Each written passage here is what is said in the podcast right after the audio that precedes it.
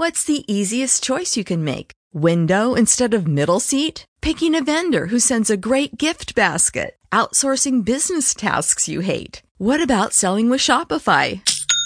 Whether you're selling a little or a lot, Shopify helps you do your thing, however you cha-ching. Shopify is the global commerce platform that helps you sell at every stage of your business. From the launch your online shop stage to the first real life store stage, all the way to the did we just hit a million orders stage? Shopify's there to help you grow. Whether you're selling scented soap or offering outdoor outfits, Shopify helps you sell. Wherever and whatever you're selling, Shopify's got you covered. Sign up for a $1 per month trial period at shopify.com slash try. Go to shopify.com slash try now to grow your business, no matter what stage you're in. Shopify.com slash try.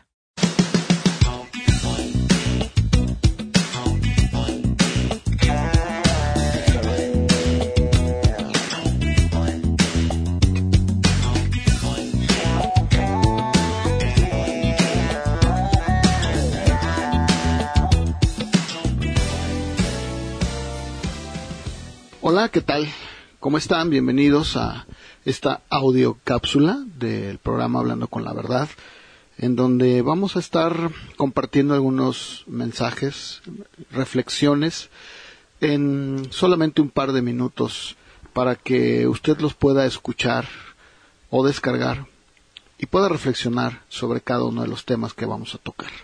El día de hoy vamos a hablar acerca del el crecimiento supuesto que existe en América Latina en la iglesia cristiana. En pocas palabras, ¿realmente estamos experimentando un crecimiento en la iglesia de América Latina? Bueno, por algunos años se ha puesto mucha atención en personas que han salido de la iglesia católica a iglesias evangélicas, especialmente hacia las iglesias pentecostales. Se han escrito muchos artículos, se han hecho muchas encuestas y se han cantado muchas victorias. Por ejemplo, las cifras que hay acerca del país de Guatemala, en donde se dice que el 50% del país es evangélico.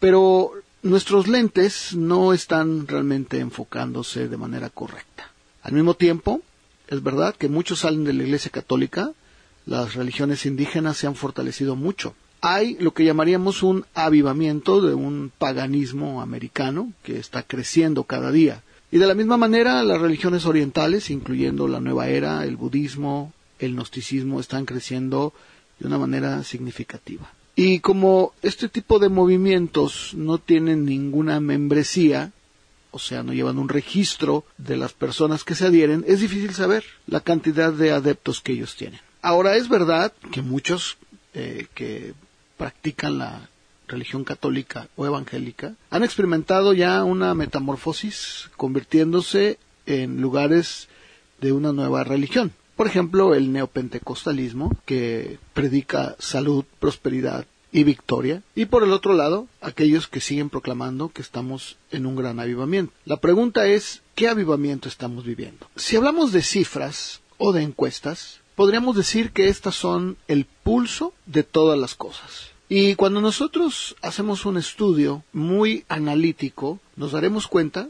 que, por ejemplo, Operación Mundo publicó que el 27.9% de los chilenos que decían que eran protestantes mostró que solamente un 12.4% de este 27.9 eran evangélicos. De la misma manera, cuando analizamos a Brasil, el crecimiento numérico de las iglesias evangélicas ha sido rápido y probablemente la mitad de todos los evangélicos de América Latina residen en Brasil. Sin embargo, en una encuesta realizada, también por Operación Movilización, se dijo que el 21.6% de la población nacional era evangélica. Y esto contrasta con los censos que ponen porcentajes de evangélicos en un 15.4%. Por muchos años hemos escuchado que Guatemala pasó a ser un país evangélico. La realidad es que desde los años 90 parece que el crecimiento evangélico se ha detenido en solamente 25% de la población. Diversas encuestas han demostrado que el porcentaje de la población evangélica no se ha incrementado. A pesar de que las conversiones continúan, la población evangélica no aumenta y esto nos habla de un problema muy grave. Otro estudio sobre encuestas en Chile mostró que menos de la mitad de los pentecostales asistían a una reunión una vez por semana, lo cual nos quiere decir que el nominalismo no solo ha crecido grandemente en el seno de la iglesia pentecostal, sino que es permitido. Encontramos tasas altas de nominalismo en otras denominaciones también. Por ejemplo, en México encontramos patrones muy similares con menos de la mitad de los evangélicos activos en las iglesias y un gran porcentaje nunca asiste. Por el otro lado, existe una gran deserción. Cada día hay más y más evidencia de que muchas personas no solamente dejan de practicar su fe evangélica, sino que salen del protestantismo. En una encuesta realizada en América Latina se descubrió que un 43% de aquellas personas que fueron criadas en iglesias protestantes ya no son protestantes como adultos y se encontró que el 68% de los que una vez fueron bautizados en iglesias protestantes en México en los años 80, para los años 90 habían salido.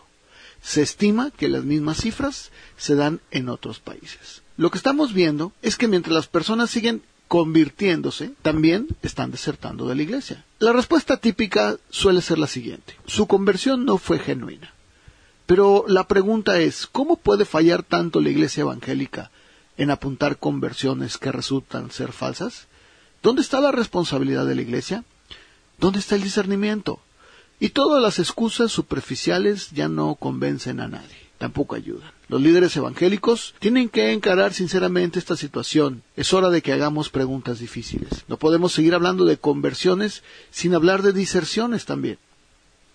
No tiene sentido hablar de crecimiento si no hablamos de nominalismo y de un éxodo. No tiene sentido hablar de evangelismo si nuestros propios hijos no se están quedando en nuestras iglesias. Una encuesta cuidadosa realizada en Costa Rica y Guatemala encontró que un gran porcentaje de los que hoy afirman no tener ninguna religión habían formado parte de grupos evangélicos. El 57% dijo que habían experimentado una sanidad milagrosa. El 37% dijeron que habían experimentado una conversión personal. Y un 13% dijo que habían hablado en lenguas. Las encuestas muestran que hay un 12% de la población en Guatemala que no tiene ninguna afiliación religiosa. Y estas cifras se siguen también presentando en Costa Rica y en otros países de toda América Latina. Por ejemplo, en México, esta encuesta encontró que las personas criadas en hogares evangélicos, un 43% ya no se identifica con ninguna religión. Lo mismo pasó en otros países de América Latina.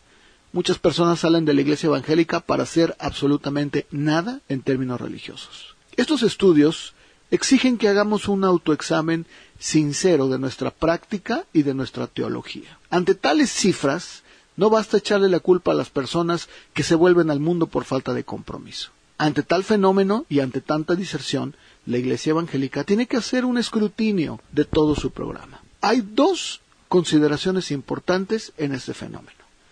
El primero de ellos es una conversión sin arrepentimiento. La práctica que predomina hoy en las iglesias evangélicas en América Latina es pedir una decisión por Cristo, pero este decisionismo superficial es el arranque para todo el mal que estamos experimentando. En la Biblia es muy claro que Jesús exigió un buen conocimiento de lo que es el convertirse. Jesús tomaba especial cuidado cuando le seguían multitudes y se aseguraba de que sus esperanzas no fueran falsas. En Lucas 14, por ejemplo, le advierte a la multitud que el que no lleve su cruz y venga en pos de mí, no puede ser mi discípulo. Lucas 14, 27. Él mismo exhortó a calcular el costo de ser discípulo en los versos 28 al 33. En otras muchas ocasiones Jesús aclaró que ser discípulo de Él requería negarse a sí mismo, aceptar a Jesús como único Señor y Rey, y fue por esto que Jesús comenzó su predicación diciendo, el reino de los cielos se ha acercado, arrepiéntanse y crean el Evangelio. Debido a que se practica un evangelismo sin arrepentimiento, la misma iglesia evangélica ha producido cristianos, entre comillas, no arrepentidos, asegurando a muchos la promesa de la salvación y la vida eterna, sin cumplir con los requisitos que Dios exige. Esta práctica tan distorsionada ha producido cristianos distorsionados, iglesias distorsionadas, Y no es de sorprendernos que una persona no arrepentida que llega a una iglesia lleva a otros no arrepentidos y pronto se da cuenta que necesita una iglesia para vivir su vida no arrepentida. Y aquí tenemos las cifras que lo demuestran. La diserción de tantas personas de la iglesia es muestra de un grave problema en nuestra forma de evangelizar. Ese afán por las decisiones por Cristo, entre comillas, nace de la carne. Nos gusta ver números y fácilmente nos queremos asegurar de que las personas recibieron a Cristo a pesar de que su vida no lo muestre. En cambio, Jesucristo envió a su iglesia a ser discípulos, seguidores de Él, no profesantes. Él dijo en Mateo 28:20, enséñenles que guarden todas las cosas que yo les he mandado. Es por esto que un trabajo evangelístico basado en el próximo punto es tan importante para que la carne no intervenga y para que sea el Dios soberano el que defina los resultados. Punto número dos, un evangelio sin Dios. Tenemos problemas con métodos de evangelismo, pero también hay un problema más grave aún, y eso es con respecto al contenido del mensaje que se predica. El evangelio se ha convertido más y más en un mensaje enfocado en el hombre. A la gente se le habla de aceptar el llamado para ser feliz, para ser próspero o para solucionar sus problemas o sentir un propósito en la vida. Pero el llamado bíblico es de humillación, es de conocer a Dios, es de saber y verlo como el Dios santo y soberano de la Biblia. Pero en lugar de esto, ha tomado su lugar un mensaje terapéutico centrado en el hombre. Hemos convertido a Dios en otro Dios pagano, un Dios caprichoso, no soberano, a la merced de las ofrendas y clamores de los seres humanos. Hoy se proclama, danse usted con música y reciba su milagro. Esta clase de misticismo antibíblico ha dejado a miles de personas sin ningún fundamento para su fe. Las cifras tristemente nos muestran las consecuencias. Los resultados inmediatos no lo es todo. El mensaje superficial atractivo se está volviendo el opio del pueblo. Nuestro único deseo debe de ser servir como instrumentos de los medios de Dios, para que Dios soberanamente actúe como Él quiere. Creo que muchas veces no creemos en el poder soberano de su palabra y queremos ayudarle metiendo técnicas, presiones. Es urgente que la iglesia evangélica no solo cambie su forma de evangelizar, sino urge un cambio del mensaje que proclama. Nos hemos apartado de los fundamentos bíblicos e históricos de la fe. Muchos están sufriendo en carne propia las consecuencias de la desobediencia práctica y doctrinal. Necesitamos humillarnos ante la presencia de Dios, pedir su perdón y hacer un compromiso sincero de retornar al camino de Dios. Muchas gracias por su atención a esta audiocápsula y esperamos que nos acompañe para la próxima. Se despide de ustedes su amigo Luis Walle. Muchas gracias.